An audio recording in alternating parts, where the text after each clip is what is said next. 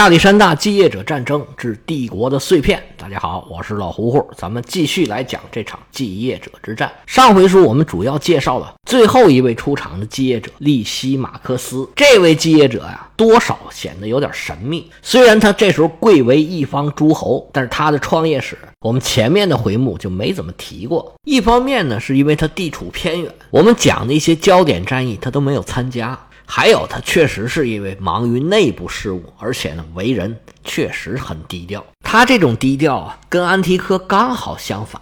不知道大家有没有留意啊？我们从开头一直到现在讲的这些战役啊，安提柯在没有实力的时候，那没办法，他还没有发动战争的能力之前，他肯定是不能主动发动战争了。在他大权在握之后，我们讲的这些战争，基本上全部都是安提柯打别人，而且全都是他挑起来的。有些还追着人家屁股后头打，躲都躲不及。但是到了我们书里准备要讲的最后一场大战，则是由这套书里面最低调的一个继业者，就是利西马克思主动发起战争，挑战另外一位最高调的继业者。这不用说，大家都知道，这就是安提柯了。那是什么让这俩人做出如此反常的反应呢？还是得交代一下当时的背景。利西马克斯跟卡山德的关系一直都不错，他们能维持这种良好的关系，一方面呢是因为卡山德他父亲的渊源，另外一方面这是主要的，就是他们俩有共同的利益，那就是要共同对抗安提柯。在公元前三百零二年的时候，德米特里乌斯在罗德岛的围攻战已经结束了，他把主要精力都放在了希腊半岛上。从南到北，步步紧逼，卡山德可以说是被搞得很狼狈。虽然在希腊半岛上的局势不是很乐观，但是卡山德应该说是在欧洲并没有倾尽全力。他在更高的维度上有新的想法。正在德米特里乌斯是热火朝天从南往北打的时候，卡山德找到利西马克斯，俩人啊碰了一次面。决定要进行一次豪赌，就是集中所有的力量，在亚洲跟安提柯进行一次大规模的决战。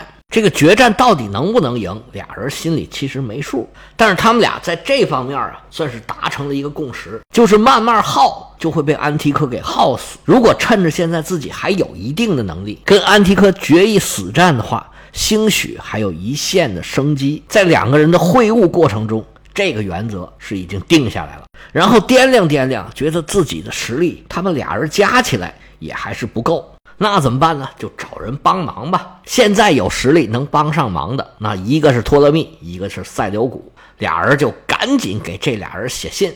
不过当时的条件呢，就算你是快马加鞭，全力以赴。这个信送到的时间也是要以月为单位计算了，毕竟距离还是太远了。那这两位收到信做什么答复呢？哎，我们回头再说。不管那两位做什么答复，这两位啊肯定是要先下手了。利西马克斯的势力范围啊是从中欧平原一直到东欧的大草原，黑海沿岸有很多各种各样的游牧民族，可以组织起来很多轻装的步兵和骑兵。而黑海沿岸的希腊定居点呢？能提供很多希腊的雇佣军，而卡山德统治的马其顿最大的优势就是马其顿的重骑兵和重步兵，双方取长补短，可以组成一支有强大战斗力的军队。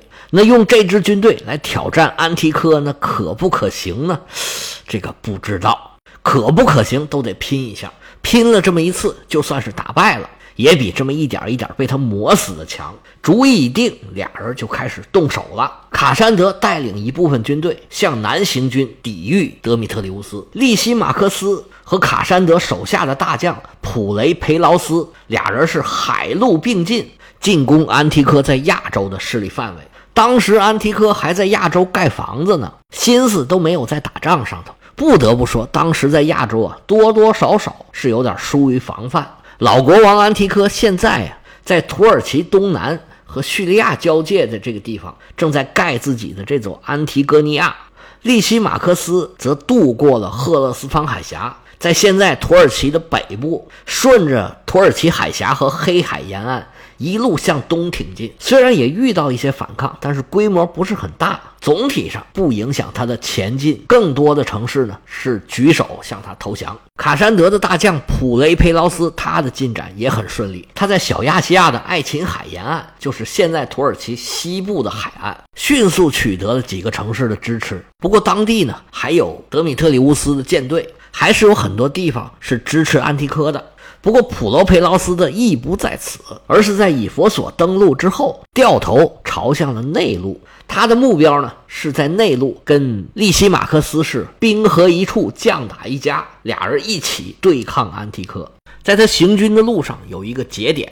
就是当时小亚细亚西部政治中心叫做萨迪斯。当时希波战争的时候，薛西斯就是在这儿备战的。原来是波斯御道的终点，后来呢，这波斯御道又修到了以佛所，就是咱们刚才说的这个城市。普雷培劳斯顺着大道几天就到了萨迪斯，他并没有强攻，而是贿赂了当地的守将。萨迪斯这样重要的大城，当然是非常的坚固，但守将叫做菲尼克斯，他觉得呀。跟谁不是跟呢？就没有做任何抵抗，接受了对方的贿赂，开城投降了。利西马克斯也不含糊，在黑海沿岸扫荡了一圈之后，转头往南走。他是打算在冬天之前，在安纳托利亚的中部高原站稳脚跟儿。不过在此之前，他有一个目标，就是安提柯的国库所在地，叫做西纳达。西纳达在弗里吉亚的南部，利西马克斯还要行军相当长的距离才能到这里。但是为了国库里面的钱，利西马克斯走再远也愿意。长途跋涉之后，是终于到了西纳达的守将，名叫多克摩斯。这个名字是不是有点耳熟？对，咱们曾经以前提过他。在塞琉古到达巴比伦之前呢，这位老兄啊，曾经是巴比伦的总督。塞琉古还没到，他就跑了，投靠了佩尔迪卡斯的弟弟。后来在跟安提柯打仗仗的过程之中，被安提柯给俘虏了，他就投靠了安提柯。作为曾经跟亚历山大打过仗的将领，多克摩斯还是受到了安提柯的重用，把西纳达交给他，就是对他的信任和奖赏。如果你看到他这段经历，就不难猜出来，现在他对利西马克斯的进攻会做出什么样的反应？哎，果不其然，他就投靠了对方。到这个时候，利西马克斯和卡山德的联军一路上都是顺风顺水，没碰到什么大问题。但是你在安提柯的势力范围横冲直撞，他岂能跟你善罢甘休啊？安提柯收到消息是暴跳如雷：“好小子，你们猴崽子，三天不打，上房揭瓦！”好容易你们踏实几天，我在这儿修个城，这都不让人踏实了。你还想趁老虎打盹的时候摸一摸老虎的屁股？呸！你们也配？看老子怎么收拾你们！当时安提柯正在自己刚修好的城里啊，准备一个盛大的庆典。当时希腊世界的庆典啊，就是竞技会。其实包括奥运会这样的竞技会啊。在希腊都是一种酬神的活动，是宗教活动。当然了，所谓“心到神知，上供人吃”，酬神的同时，一方面是娱乐老百姓，另外一方面呢，也是所谓的耀武扬威，让大家看看我有多牛，我有多厉害，我掌握多少资源，我有多有钱。安提柯也确实有钱，他掌握了几乎所有重要的贸易通道。那生意人过境，你就得给人交保护费呀。安提柯从来都是财源滚滚，要不然他哪有钱建设和维持整个爱琴海，甚至整个地中海最庞大的一支海军？安提柯这时候已经过八十了，他自己不可能不知道这个城对他有什么样的重大意义，这可能是他人生最后一个得到满足的愿望了。所以这次庆典啊，就准备的特别充分。安提柯想要把它搞成一个让所有人终生铭记，甚至可以载入史册的这么一个活动。他早早的就撒下了英雄帖，把奖金给定的高高的。整个希腊世界的艺术家和运动员，无论是跑步的、拳击的、唱歌的、跳舞的，各色人等是济济一堂，全部都聚到这个刚建好的新城安提戈尼亚。正准备大显身手，拿到老王爷给他们准备的奖金，各自是排练的排练，写稿的写稿，训练的训练，就等着竞技会大幕一开，好大显身手呢。但是战事是突如其来。把安提柯的好事是彻底给搅了。安提柯虽然老了，但是他可不糊涂，他知道哪头轻哪头重。这个时候啊，他别无选择，只有带上队伍是上阵临敌。虽然是心不甘情不愿，嘴上是骂骂咧咧，但是也没有别的办法。对于来到城里的这些艺术家、运动员，那只有好言相劝，多给遣散费吧。不过战事一开，安提柯就开始全心全意的投入到战争当中去。他用最短的时间集结了队伍。他从现在土叙边境的他的安提戈尼亚出发，一路向北，先是经过了国库的所在地金达，打开国库，给自己手下的军队预支了三个月的薪水，还支取了一大笔打仗的费用。随后。又开始他的拿手好戏，就是急行军北上的这条路，安提柯已经跑熟了。穿过奇里乞亚山口，翻过陶鲁斯山，在卡帕多西亚扎下了大营。经过短暂的休整，又继续往北走。他这个行军速度啊，让利西马克斯着实是吃了一惊啊！利西马克斯在安纳托利亚高原上扎下大营，正准备过冬呢。得到安提柯来袭的消息时，大吃了一惊。安提柯如此迅速的行动，确实出乎了利西马克斯的预料。这个时候，他并没有做好决战的准备，但是安提柯已然是近在眼前了。利西马克斯只好是深挖高垒。安提柯到了之后啊，出门叫阵，但利西马克斯是免战高悬，任你是骂遍了八辈祖宗，我就是不出来。利西马克斯这边被人堵着门骂呀。倒是小事儿，他发现自己扎营这地方不行，没遮没挡。安提柯如果来顿强攻啊，他还真是受不了。于是，趁着夜幕降临，带领军队后退八十里，来到了多利莱昂附近的一个山丘。这地方前面有座小山，后边山上还有河，又便于防守，还有水源。利西马克斯命令手下的士兵连夜在山坡上修了三道工事。安提克一觉醒来，正准备出门叫阵，发现对方的大营已然空了。安提克心里这个气呀，命令手下给我追。安提克的士兵再次施展拿手绝活，一路急行军。当他们追上利西马克斯的时候，发现对方啊已经把工事都修好了，严阵以待，在等着他们呢。安提柯心里这个气呀。命令手下士兵把对方给团团的围住，这次可不能让他们跑了。安提柯发现对方修筑了很多工事，就命令手下也动手修工事，同时呢架设强弓硬弩，还有投射武器，准备围困的同时啊展开强攻。利希马克思眼见对方的强攻硬弩还有投石机一架一架就这么立起来了，他就派人啊出去搞破坏。安提柯自然也会派人手进行保护，双方小规模的冲突不断，但是安提柯的进展没有受影响，他的这些机械工具啊逐渐发挥了作用，包围圈慢慢的缩小，双方越离越近，安提柯就开始组织冲锋。这时候双方很多的战斗啊都发生在战壕里，这种打法呀，应该说在战争中是新出现的。之前的希腊人，他的大规模会战都是在野外进行的，双方跟说好了一样，有时候确实是说好的，找一个平坦的地方，双方是兵对兵、将对将、枪对枪、杆对杆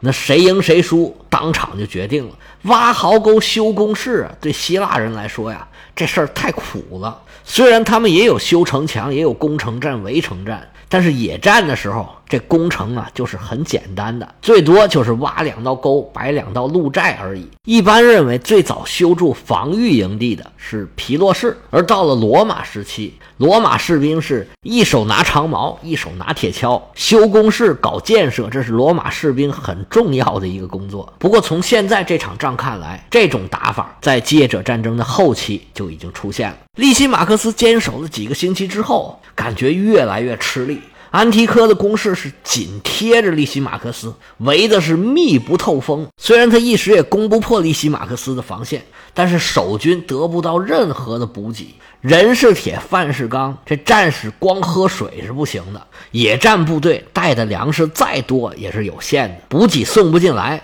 用不了几天，利西马克斯军队一旦断粮，不用打，内部的混乱就可以要了利西马克斯的命。再这么下去，就是死路一条。利西马克斯说：“不行，我得想办法跑。”安提柯的包围虽然很严密，但是并没有完全形成合围。但是他们如果想要利用这个缺口突围，对方又不是死的，只要逃跑的意图被发现，对方三下两下就能把你整支队伍给完全吃掉。到时候不但跑不了，那就简直是自投罗网了。但是跑不了也得跑啊。于是啊利西马克斯一边布置正常的防守，一边组织突围，同时还要防止走漏风声。这边利西马克斯正在挖空心思想怎么逃跑的时候，老天爷送给他一个惊喜大礼包，咕噔从天上掉下来了，那就是瓢泼大雨啊！这时候已经眼看入冬了，一阵大雨是从天而降，那一颗颗雨点打在身上就跟针扎的一样，大雨下的是四处冒烟儿。乌云密布，能见度极低，是伸手不见五指。大雨砸的安提柯的士兵是抬不起头，睁不开眼，纷纷躲进了掩体。利西马克斯一拍大腿：“行了，赶紧撤呀！”当天晚上，被围困了将近一个月的衣衫褴褛的士兵和将领，借着大雨的保护，成功逃脱了安提柯的包围。第二天天亮，安提柯发现对方的军营里头已经是空空如也，一人也没有了。安提柯立马派自己的骑兵说：“给我追！”这又仿佛回到了十几年前。安提柯跟欧迈尼斯的追逐战，骑兵很快就发现了利西马克斯，但是利西马克斯可不想这个时候就开战。安提柯得知了对方的方位，又开始催动大军追赶利西马克斯。虽然步兵不可能像骑兵追得那么快，但是安提柯从来就是特别擅长急行军，就这么追下去。用不了多长时间，安提柯的大军很快就能追上利西马克斯。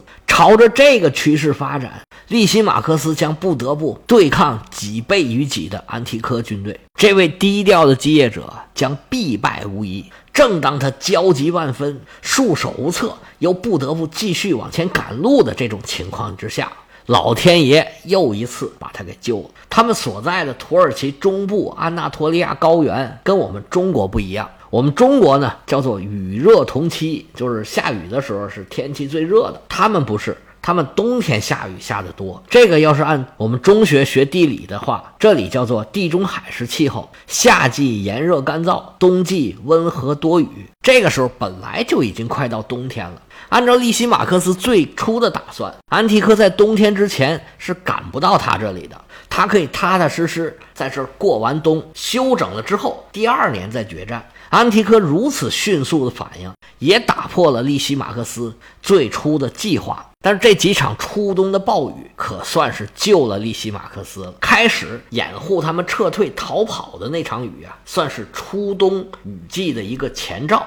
而在安提柯追击利西马克斯的过程之中，天上再次下起了暴雨。原来平坦的原野，现在瞬间就变成了沼泽了。地上是泥泞不堪，每走一步都非常困难。有很多战马呀，就已经坚持不住了。更何况双方都有大量的辎重要运。那在这种情况下，安提柯的追击那就是无从谈起了。安提柯本想寻找机会跟对方开战，速战速决，可别在这儿折磨了。但是现在呀，双方的士兵都已经精疲力竭，实在是打不动了。安提柯也没办法，只好卸下辎重，就地扎营。双方都不想再打了。利西马克斯带领自己的军队向北，朝着黑海沿岸的比提尼亚进军，准备在那儿过冬。而安提柯过冬的目的地叫做阿巴密亚凯莱奈，这个地方现在叫做迪纳尔，在土耳其的中部。亚历山大时代。安提柯就是这里的总督，他在这里经营了三十年，